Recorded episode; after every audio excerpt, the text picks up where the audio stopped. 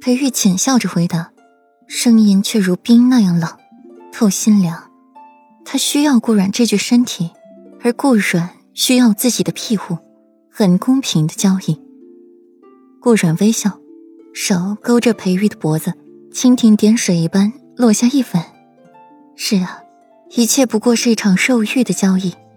顾阮，你可千万不能陷进去，陷入深渊，一次就够了。被顾阮这一吻让裴玉猝不及防，却又满心欢喜。小美人会主动吻自己了，当时控制住了顾然，不让他逃离，准确的吻上去，唇齿相依，又复云雨。护国寺一行，顾然与裴玉的感情直线升温。醉青楼，裴玉拿着一只流光溢彩的海棠发簪发呆，连三皇子霍州几次叫喊都没反应，只有霍尊幽怨的捧着茶碗喝茶。对裴玉的这种行为感到不耻，见色忘友的混蛋。霍州探身，看到裴玉手中把玩的簪子，调侃道：“哟，裴世子，这是瞧上了哪家姑娘？竟然还亲自为人家姑娘挑选簪子，那姑娘可真是好福气，能得到裴世子的青睐。”听到霍州的话，裴玉才回过了神。视线落在了手里的簪子上，这个簪子是顾然在金堂看中的，拿在手里反复把玩，就是不见买。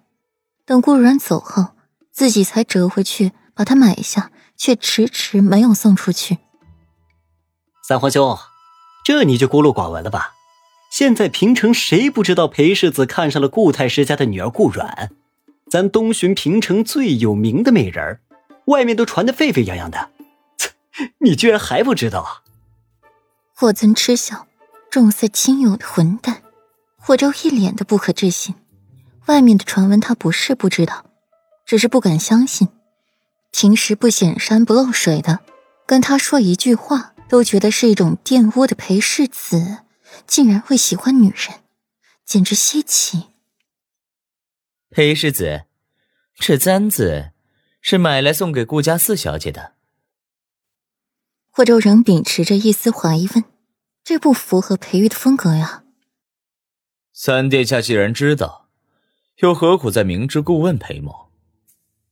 裴玉面不改色的将簪子收好，才抬眸施舍霍州一个眼神。哎，不是，你不是一直喜欢那个唐河郡主吗？什么时候和顾阮勾搭？呃，什么时候移情别恋的顾四小姐？看到裴玉微妙的眼神变化，霍州识时务的改了措辞。我什么时候说过喜欢唐河郡主了？裴玉反问。想起那个女人，裴玉就蹙眉。她的聪明比上不足，比下有余，远没有那位小美人来的聪慧，识时务。霍州一噎，好像裴玉是真没说过他喜欢唐河郡主，一切都是唐河郡主自作多情。对了，明天的宫宴你准备的如何？不会出什么事吧？霍州神情艳艳，显然是被裴玉打击的不行。本世子早早便将明日的宫宴事宜一切交托给礼部尚书，出了事与本世子何干？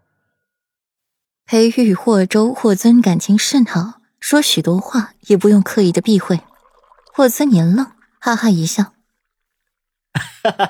阿月，你还是一如既往的黑心肝。裴玉把明日宫宴交给礼部的事，鲜少人知道。这宫宴办得好了，功劳就是裴玉的；若是不好，这出了事故，一切过错全部落在礼部身上。而礼部尚书还是太子的人，裴玉当真是做了一笔怎样都不赔的买卖。四殿下，阿玉是你可以随便叫的吗？裴玉小抿一口茶，嫌弃反问：“重色轻友的混蛋！”